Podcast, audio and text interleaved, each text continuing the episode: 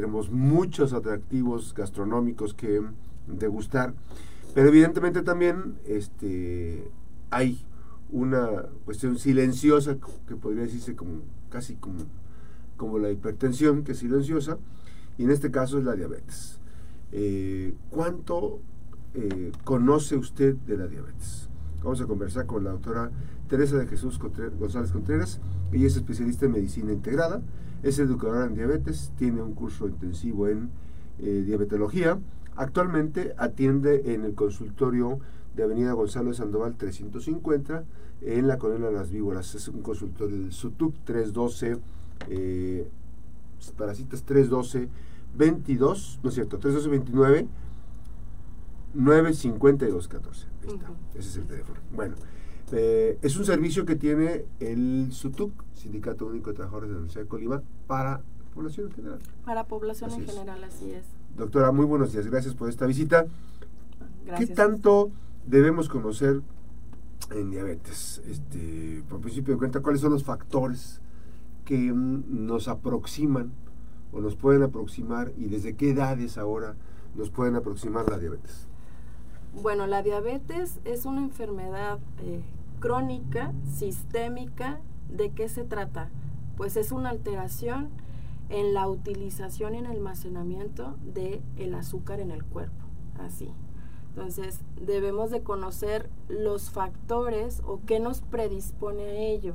Hablamos de factores eh, modificables y no modificables. Los modificables, yo me pongo a trabajar sobre de ellos y puedo, puedo revertirlos, puedo manejarla, ¿no? Los factores controlarla y regular. Controlarla, sí, hablamos de controlar. Los factores modificables serían el sobrepeso, obesidad, inactividad física, una condición que se llama síndrome de ovario poliquístico, la edad también es un factor este, importante. A partir de los 40, 45 años ya tenemos un mayor riesgo. Este, problemas en la alimentación, consumo de alcohol, hábito tabáquico. Esos serían los factores de riesgo modificables. Y los no modificables, pues, son factores que no puedo hacer ya nada, que están ahí presentes este, y que por lo tanto, pues si yo los tengo, debo de controlar más o trabajar más en los factores que sí puedo modificar, vaya. Los factores no modificables serían el ser mexicano, la edad, no podemos hacer nada con ella, este, tener, contar con familiares directos que tengan diabetes, la herencia, la herencia, genética, digamos. Exactamente la genética. Esos serían los factores de riesgo no modificables. Así es. Fíjense, entonces, partamos de esto que acaba de decir la doctora eh, Teresa de Jesús, que el ser mexicano ya nos predispone, a estar en la antesala. Ajá, en, algún momento, en algún momento de la vida, por el solo hecho de ser mexicanos, nos va a predisponer a tener la diabetes. Así es. Bueno, eh, escuchar diabetes es muerte ya, digamos, un diagnóstico de diabetes es muerte para una persona? No, no, no, no, no. Este, estamos hablando de eh, controlarla. La diabetes se clasifica, y vaya, contestando esta, esta pregunta, se clasifica en diabetes tipo 1, este, que son aquellas este, personas en las que no secretan nada de, de insulina y por lo tanto pues el azúcar se les descontrola. No regula esa parte. Exactamente, y se puede diagnosticar desde temprana edad, o sea, niños de 3 años, 6 años, entonces, pues no, no es, no es, este, no es muerte, vaya. Eh, apegándose al tratamiento, a lo que hablamos este, actualmente de la educación en diabetes, empoderar al paciente, que conozca cómo este, funciona el cuerpo. Cómo funciona sus medicamentos, el uso de insulinas, cómo funciona el tiempo de acción, este, vaya a empoderarlo, educarlo. Los pacientes se ha visto que tienen una mejor calidad de vida. Entonces no, no es muerte. No es muerte. Así es, no es muerte. La tipo 2. La tipo 2 es aquella donde llega un momento en que el páncreas ya no puede secretar una insulina de buena calidad o de buena cantidad. Entonces hay una alteración, empieza a haber alteraciones poco a poquito, poco a poquito, hasta que ya definitivamente no alcanza a compensar o a regular esos niveles de azúcar o glucosa, como nosotros le llamamos en medicina, tan elevados en el cuerpo y es cuando ya viene, viene el diagnóstico. La insulina, ¿qué, ¿qué, factor, la producción de insulina a través del páncreas, qué factor juega en el, organismo? Eh, importantísima, importantísima. La insulina, como decimos, la genera o la produce este órgano en el cuerpo que se encuentra en el abdomen, que se llama páncreas. Y la insulina lo que va a hacer es regular, regular el azúcar o la glucosa. que está circulando en la sangre. Regularla. Que nosotros la utilicemos porque el azúcar lo, la necesitamos para que nos dé energía dentro de nuestras células. digamos que es como el tipo combustible. La insulina es la llave que abre una puerta, digámoslo así, dentro de la célula para que el azúcar pueda entrar dentro de la célula y genere energía, que es lo que nosotros necesitamos para movernos, para trabajar, para todo. Entonces, digamos, es la llave que abre la puerta para que pase el azúcar de fuera de la célula adentro de la célula. ¿Y cuál es el problema? Pues la llave, esa llave ya, ya no puede entrar, ya no puede abrir esa cerradura o la, o la cantidad de llaves ya no son suficientes para todas las puertas del cuerpo.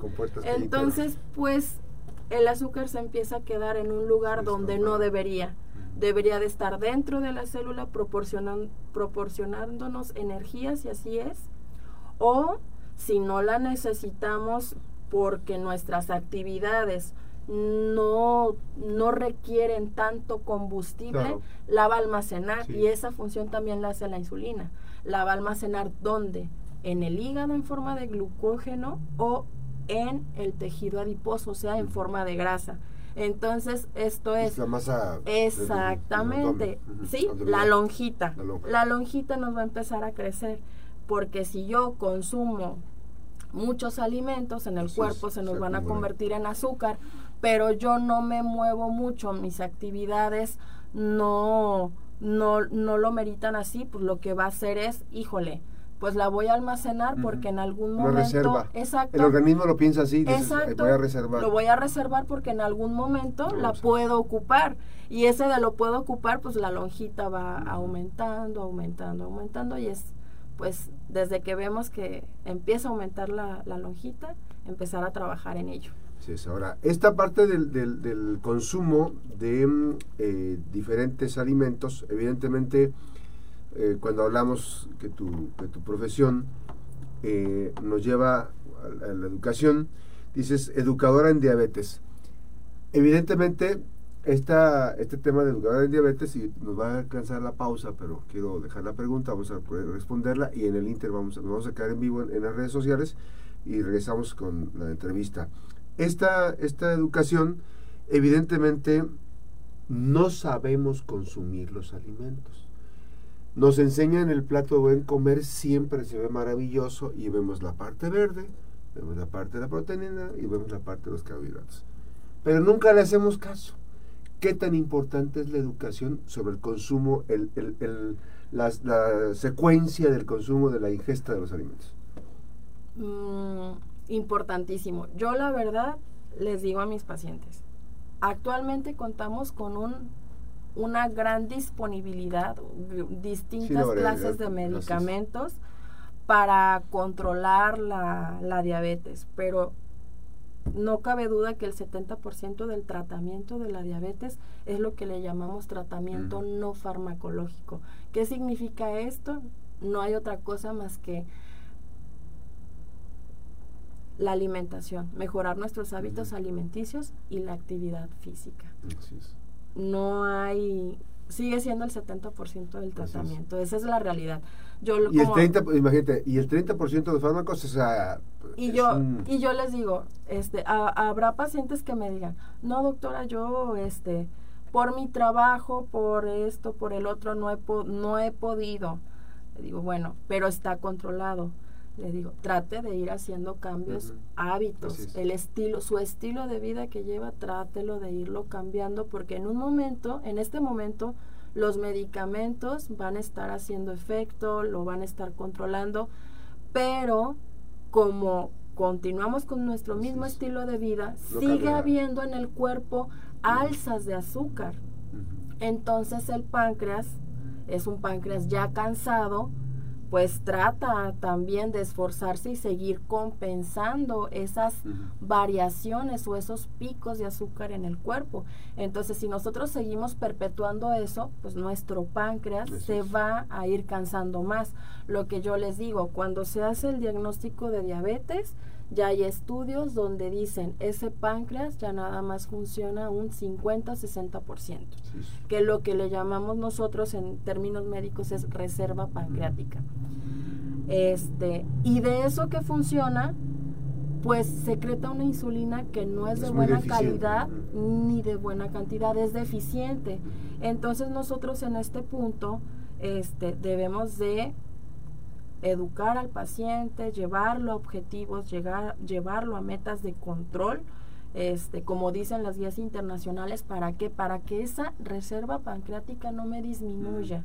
Sí, sí, mantenerla mantenerlo ahí, porque como yo les digo, en un principio los medicamentos le van a funcionar, pero como de un 50-60% que es mi reserva pancreática me disminuye, pues voy a estar haciendo este agregando insulina, agregando otro medicamento, mire esto, mire el otro. Entonces, en conclusión, sí la alimentación mejorar nuestro fundamental. estilo de vida en cuanto a alimentación, en cuanto a ejercicio, sí es primordial. Así es. Vamos a una pausa, platicamos esta mañana con la doctora Teresa de Jesús González Contreras, es especialista en medicina integrada, educadora en diabetes y vamos a ir a la pausa. Nos quedamos en redes sociales, eh, continuando con esta charla. Regresamos.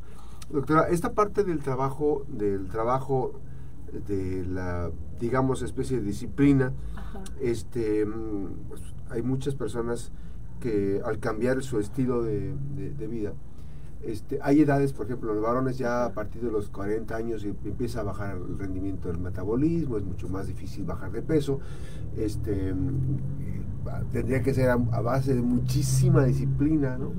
Que hay que encontrarle sentido a esas cuestiones, pero nunca es tarde, este, nunca es tarde para, para, para retomar un buen estilo de vida saludable. Y eso nos lleva eh, en un corto plazo a empezar a disminuir, a sentirse mejor, a bajar de peso. Claro. Y digamos, por la condición esa, alargar un poquito esa, esa condición de que por solo el hecho de ser mexicanos, pues vaya, vayamos a debutar pronto con un tipo de enfermedad, ¿no? Así es, sí, es correcto. Sí, este...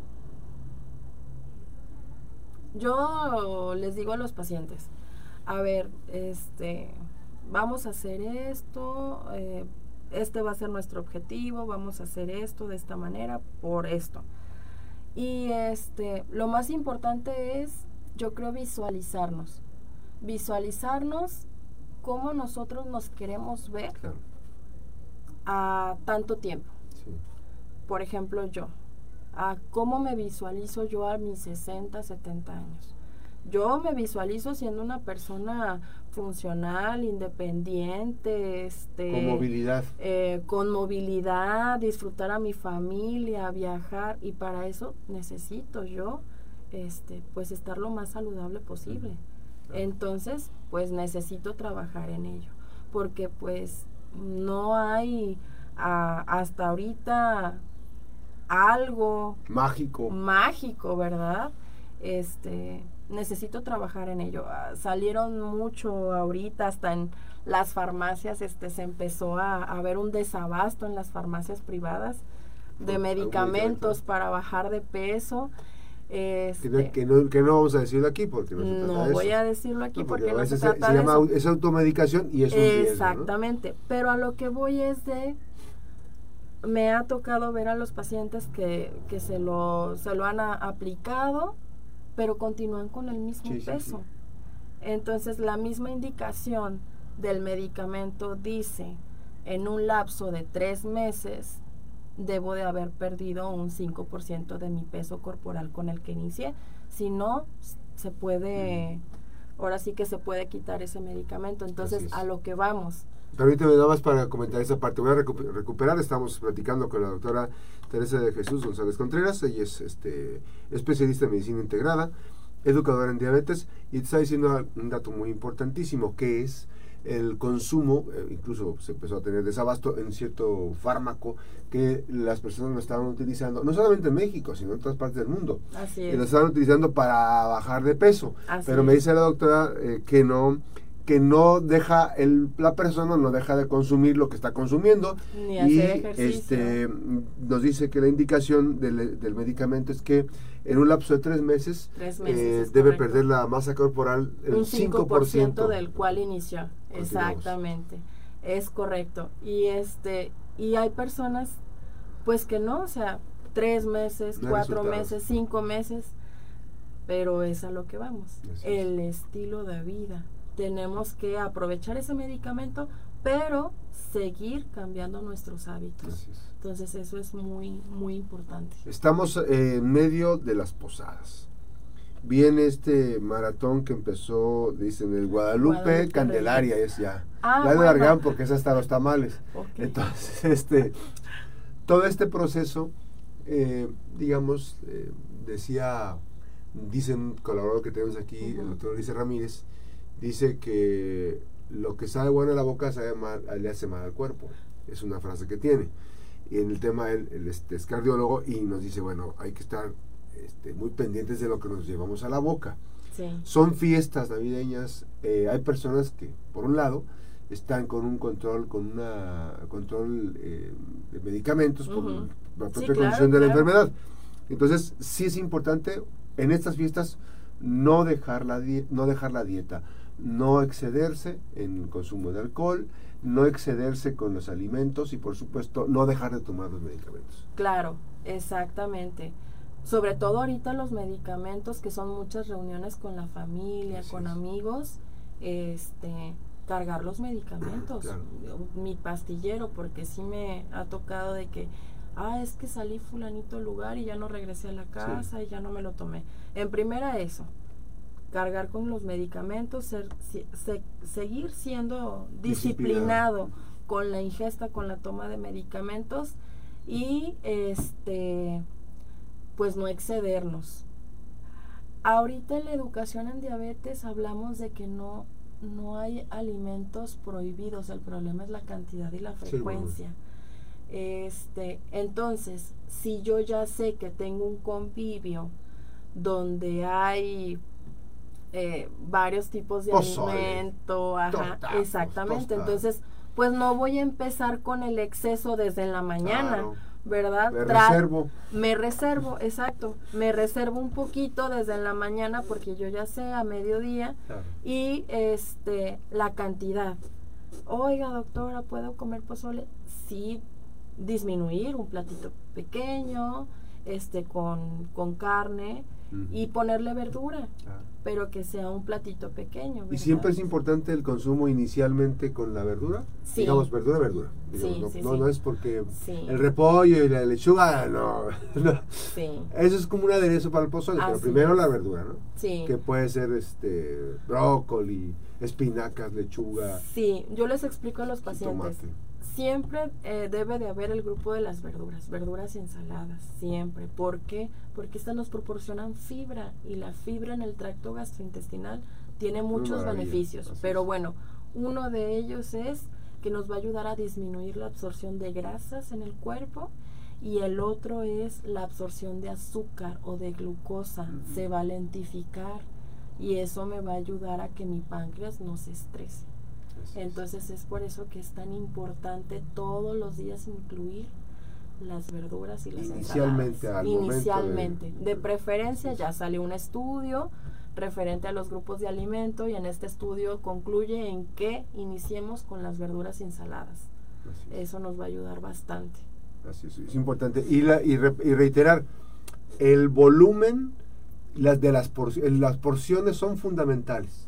Exactamente. Si hay un pay de guayaba, que ahorita está muy de moda, pues una rabanadita. Claro, lo este, comparto con otra persona. Y uno ya este, saborea el lo tema, ¿no? comparto con otra persona y por ejemplo pues me tomo algún té sin azúcar algún café sin azúcar pero estoy cambiando mis hábitos por ejemplo eh, tengo una paciente que me decía es que a mí me encantan doctora y yo era de mucho postre y este me podía comer mi postre y mi frappuccino bueno ahora ya no este sabes que cámbiale.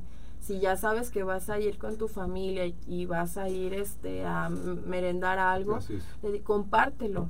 Divide tu postre Mm. compártelo y no te pidas un frappuccino. Claro. cámbiale de bebida pide a un café solo americano este y tu paladar se va a ir acostumbrando Sí, sí, sí. a, a- Lo educas. Ah, exactamente. Entre más azúcar le dé uno al paladar, más, más, más, más. Vas a tomarte una bebida y ah, no, la encuentro insípida, tráigame más azúcar. Sí. Entonces ah, hay que educar al paladar. Sí, También. eh, ahora con, con- nos ha ayudado mucho finalmente, doctora, nos ha ayudado mucho el que pues eh, el gobierno ya etiquetó las, las porciones, esto tiene tanto sodio, tiene mucho sodio, tiene mucho azúcar, tiene mucho edulcorante, tiene muchos este, colorantes, no sé, todo el etiquetado de que, que se que se le pone a los productos. Eh, debemos dejar que el niño, que la niña, que los niños, que las niñas consuman tantos tipos de, por ejemplo, bebidas azucaradas que son el té, el té fulano, el juguito fulano, que No. finalmente no son juguitos, que No, son no. tés. No, es lo primero que yo les digo a, a mis pacientes porque no nada más son ellos, es todo el núcleo familiar. ¿verdad? O sea, eh, había un paciente como que se sentía pues como deprimido porque se sentía como relegado, es que a mí me tienen que hacer una comida especial. Le digo, oye, no, espérate. Al contrario. Al contrario, le digo, toda la familia Pues, debe de modificar esos hábitos y com- exactamente, Sí, le sí. digo, es el núcleo familiar, le digo, y desde los nietos, los sobrinos, los hijos, irlos educando en cuanto a eso, o sea, que los jugos pues no son tan buenos. Hay, que, hay muchas, hay este, agua de chía con limón, ¿no? Agua de pepino con limón. Y es que nosotros, y lo digo yo, mm, antes, después de, de estudiar, uno decía, es que el juguito recién hecho te da muchas Sí. vitaminas y es muy saludable. Pero- Y ahora ya vemos que no, que es pura azúcar. Es. Y que todo lo nutritivo, pues es lo que se va a la basura, Así lo es que que le llamamos bagazo. Que ahora este, el jugo de naranja, en lugar de jugo de naranja, comerse dos naranjas. Exactamente. En gajos. En gajos. Que te ayuda mucho más. este, Exactamente. y, y, doctora, las, las, las, eh, los momentos de la, de la ingesta de alimentos este, son cinco ingestas, digamos. Tres comidas fuertes, Tres por así decirlo, y colaciones. Dos colaciones. Y este lo ideal es de que eh, una vez que nos levantemos, nos despertamos, que no pase más de una hora sin haber este ya desayunado o ingerido algo. Eso es este muy importante. ¿Por qué? Porque el cerebro es como un escáner. Hace un escáner, checa todo y dice, híjole, traigo azúcar circulando en el cuerpo y esto me va a dar un rendimiento para tantos. Y si no manda un estímulo, ¿a dónde lo va a mandar? Al hígado o al tejido adiposo para empezar a sacar azúcar de la que nosotros tenemos almacenada. que- es consumir. Ese, ese, ese, ese combustible, sí, el, el- el combustible que está depositado. almacenado así que es. está depositado.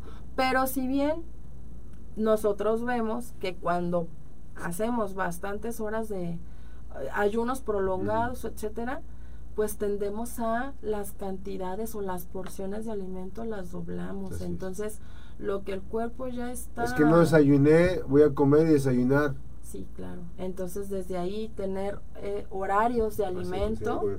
este nos ayuda bastante establecidos y nuestras colaciones nuestra fruta que también esa es otro pues otra que, que hemos checado no la otra vez este me estaba preguntando un paciente pero es que doctora este yo pura siento fruta. que mis que mis que, que yo como bien a ver bueno vamos a hacer un recordatorio de 24 horas a ver por ejemplo ayer qué desayunó No, bueno, es que eh, me puse eh, papayo, piña y, y, no me acuerdo qué otra fruta.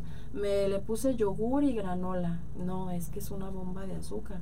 Le digo, hasta la fruta, las cantidades. Hay que saberlas combinar. Hay que saberlas combinar y las cantidades también. Por ejemplo, el papayo es lo que le quepa una tacita de 240 mililitros. Esa es la porción. Esa es tu porción y esa ya es una porción de fruta. Le digo, entonces. Solamente esa. Esa ya es una porción de fruta. Le digo, entonces aquí, pues te pasaste de porciones de fruta y fueron varias, varias frutas también, ¿verdad? Porque hasta las frutas, unas tienen más cantidad de azúcar que otra. Entonces, este, también la combinación, si ya estoy, con, me estoy estoy ingiriendo una fruta que yo sé que tiene gran cantidad de azúcar, pues no le voy a seguir con ella. Ya a media tarde, pues me como otro tipo de fruta, ¿verdad? No, no uvas, por ejemplo, o no sandía, por ejemplo, ¿verdad? Le, ajá, exactamente, tenemos que irla variando. Entonces también ese es otro mito que la fruta, por ser fruta, es muy buena, es, muy, muy saludable y yo le digo a los pacientes, todo tiene que tener un equilibrio en esta vida. Le digo, este, ni mucho ni poco, un equilibrio. Ahora, finalmente, eh, ya para cerrar la, charla, eh, en el caso específico este, de las dietas, hay quienes nos están escuchando y están pensando, ah, voy a empezar a hacer una dieta. ¿Debo yo hacer mi dieta de esa que veo, este, dieta keto, dieta esto, dieta de meter? ¿Lo debo hacer yo o tengo que eh, tener un proceso, digamos, de diagnóstico, sacarme mis estudios y después ir con un especialista a que me dé un seguimiento? Bueno, yo concluiría en que conocer los factores de riesgo.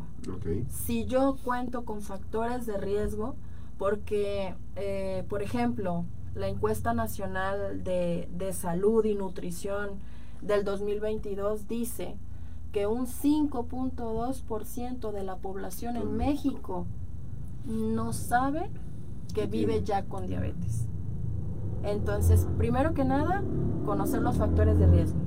Cuento con los factores de riesgo, hacerme estudios o ir con un médico para que me haga una evaluación integral, me indique los estudios que me debo de realizar y sobre de eso empezar a partir. Las, los planes de alimentación son individualizados, no es la el, se tiene lo que, le funcionó a mi vecino, mi vecina no es lo mismo que el, el peso, la talla, la cantidad de proteínas, porque pues no sabemos este qué es lo que tenga, ¿verdad? Entonces, unos estudios para ver cómo está y ver un plan de alimentación específico para las personas. La realidad es que las dietas de moda son eso, dietas de moda. La dieta keto, este, muy famosa, se debe de, sí se prescribe por nutriólogos. No a todos, no, les, no todos les, les, les, no a todos. asienta bien, como dices, les, conviene retener esa no, Depende mucho de todos no, primero los estudios, este, sí eh, se han prescribido dietas keto, pero en personas que deben de perder un poquito de peso más rápido porque van a ser intervenidas quirúrgicamente, que una operación de rodilla, que la columna o algo. ¿Por qué? Porque estas dietas primero deben de ir supervisadas por un este nutriólogo que, que, que conozca de, del tema y dos, porque sabemos que este tipo de dietas no deben de prescribirse más de cierto tiempo. No voy a decir el tiempo, pero no, deben, no deben de prescribirse más de cierto tiempo. ¿Por qué?